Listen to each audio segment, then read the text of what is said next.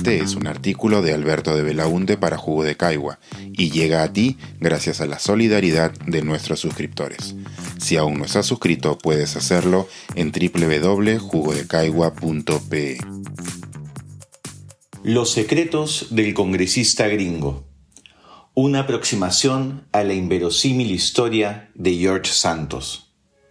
Hace algunas semanas conté en esta columna la historia de éxito de Robert García, un inmigrante peruano abiertamente gay que acaba de juramentar como congresista en Estados Unidos, convirtiéndose así en el primer compatriota en llegar a la Cámara de Representantes de ese país. En esa misma elección también fue elegido George Santos, que, al igual que nuestro compatriota, es un inmigrante latino abiertamente gay solo que de origen brasilero. Hoy les contaré más sobre George Santos, el inicio de su sueño americano y su abrupto final. Curiosamente, a diferencia de García, George Santos llegó al Congreso de la mano del Partido Republicano, un partido conservador que suele ser hostil frente a la inmigración y los derechos LGBT. Además, había logrado ser elegido en New York, una ciudad que suele votar mayoritariamente por el Partido Demócrata. En su distrito, Biden ganó la elección del 2020 con holgura. Todo esto hizo que el perfil de Santos llamase la atención de dos periodistas del New York Times, que decidieron escribir una crónica sobre el personaje. Ya saben, la típica nota donde se destacan las peculiaridades de su perfil político. Se entrevista a algunos amigos y ex colegas para conocer un lado más humano y se analizan sus experiencias laborales y públicas para intentar adivinar cómo será su trabajo como congresista. ¿Será un representante moderado o conservador? ¿Cómo votará en asuntos vinculados a la migración? ¿Buscará construir consensos o será un opositor radical? ¿Cuáles son sus temas de interés? ¿Qué lo llevó a participar en política?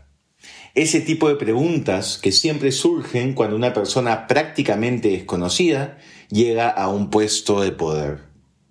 En su campaña, Santos buscó personificar el sueño americano. Como migrante, había dejado Brasil para buscar un futuro mejor. Se había esforzado muchísimo, siendo un alumno destacado de finanzas en Baruch College. Su esfuerzo rindió frutos, pues le permitió conseguir trabajos soñados por muchos en el Citigroup y en Goldman Sachs, mecas del capitalismo neoyorquino.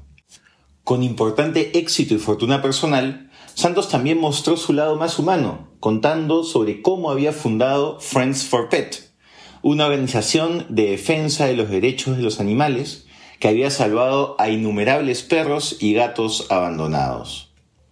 Estábamos ante un perfil perfecto para alguien que quisiese entrar a política. Hasta que se descubrió que todo lo dicho por Santos sobre su vida era mentira. No estamos hablando de algunas exageraciones o imprecisiones. Todo era groseramente falso, como corroboraron los periodistas del New York Times cuando empezaron a trabajar en su crónica. Como demostró la investigación, Santos no dejó Brasil por buscar una mejor vida.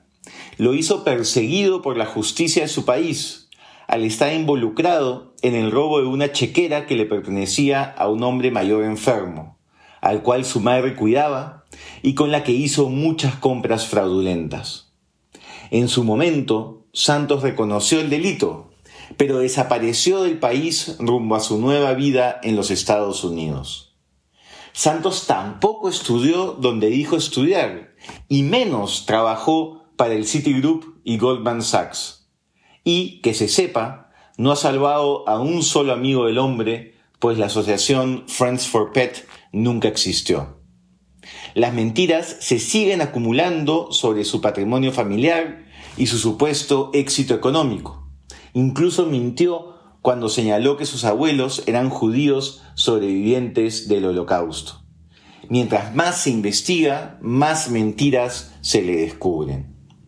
La pregunta que se hacen muchos frente a esta historia inverosímil es, ¿cómo es que esto recién se conoce ahora? Santos burló los filtros de su partido para postular.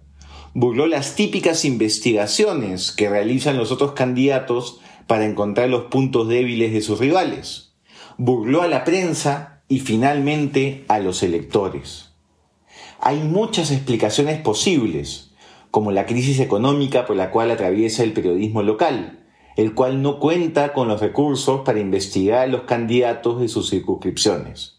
Además, los grandes medios solo prestan atención e invierten en las grandes noticias nacionales. El New York Times solo se ocupó de Santos cuando ya era congresista y una figura política de relevancia. Creo, sin embargo, que el tema de fondo también tiene que ver con algo que forma parte de la cultura legal norteamericana, la confianza en el otro. A diferencia de sistemas en exceso formales como el peruano, donde lo que prima es la desconfianza, el valor de la palabra sigue siendo uno de los elementos centrales de cómo funcionan las cosas en Estados Unidos. Les pongo un ejemplo con el trámite para contraer matrimonio. En el Perú se requiere partida de nacimiento de los contrayentes, copia autenticada por el fedatario municipal del DNI de los contrayentes. Dos testigos. Copia autenticada por fedatario municipal de los DNI de los testigos. Declaración jurada de los testigos de conocer a los contrayentes certificado médico de los contrayentes, declaración jurada del domicilio actual de los contrayentes, declaración jurada del estado civil actual de los contrayentes y la publicación del edicto matrimonial en un diario al menos ocho días antes del matrimonio. Cuando me casé en New Haven, Connecticut, mi esposo y yo solo tuvimos que llevar nuestros documentos de identidad, llenar una ficha con información, nombres completos, dirección, etc., y jurar ante la funcionaria que la información colocada en el documento de una cara era cierta. Y listo, habíamos terminado el papeleo para la ceremonia. El todavía congresista se aprovechó de ese sistema basado en la confianza y mintió de manera grosera.